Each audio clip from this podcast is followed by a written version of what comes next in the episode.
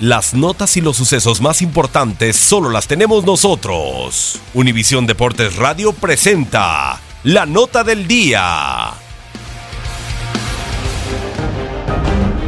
Con doble cartelera en Monday Night Football culminó la semana 1 de la NFL. En la ciudad del motor, a pesar de ser interceptado en su primer pase dentro de la National Football League, el novato Sand Arnold se repuso y los Jets de Nueva York sorprendieron y aplastaron 48-17 a los Detroit Lions.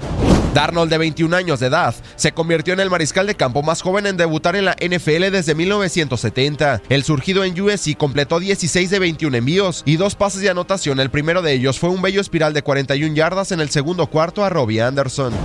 Por su parte, el mariscal de campo de los 135 millones de dólares, Matthew Stafford, tuvo su peor noche en la NFL luego de ser interceptado en cuatro ocasiones.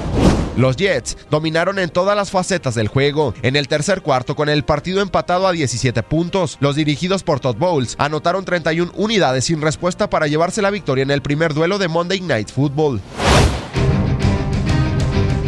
En el segundo choque del día en el Coliseo de Oakland, Chucky John Gruden tuvo un mal regreso como entrenador en jefe de los Raiders, al ser vencidos contundentemente 33-10 por los candidatos Rams de Los Ángeles.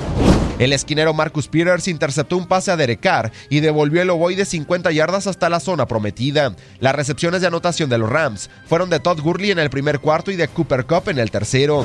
Así Los Ángeles de Sean McVay ganaron en el primer partido de Gruden como entrenador de los Raiders, desde la final de la conferencia americana de la campaña del 2001. Para Univisión Deporte Radio, Gustavo Rivadeneira. Univisión Deportes Radio presentó la nota del día.